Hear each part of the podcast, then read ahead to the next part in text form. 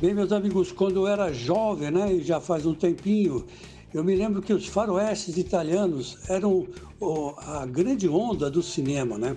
Todo mundo ia assistir os faroestes italianos porque eles diziam que era o faroeste psicológico, né? Mostrava o olho do cara, o cabelo do cara, né? momentos antes de um duelo. E tem um filme que é referência para todos nós, nesse estilo, né?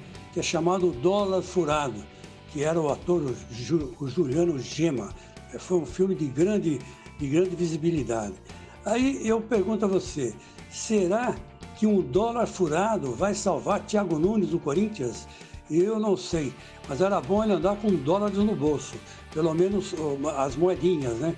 Porque vou te contar uma coisa, não tá para peixe o mar para ele lá não. Esse retorno do Corinthians que deve acontecer dentro em breve, né? É, dentro aí em maio deve voltar. Você imagina o que, que ele vai ter que dizer? Vai ter que recomeçar do zero, né?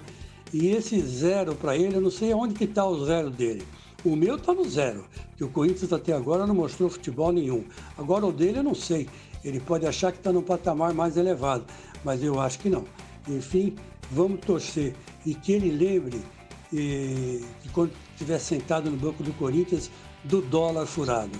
Afinal de contas, ninguém pode ser descartado né, é, dentro de um, de um contexto como alguns jogadores do Corinthians estão, né, estão marginalizados.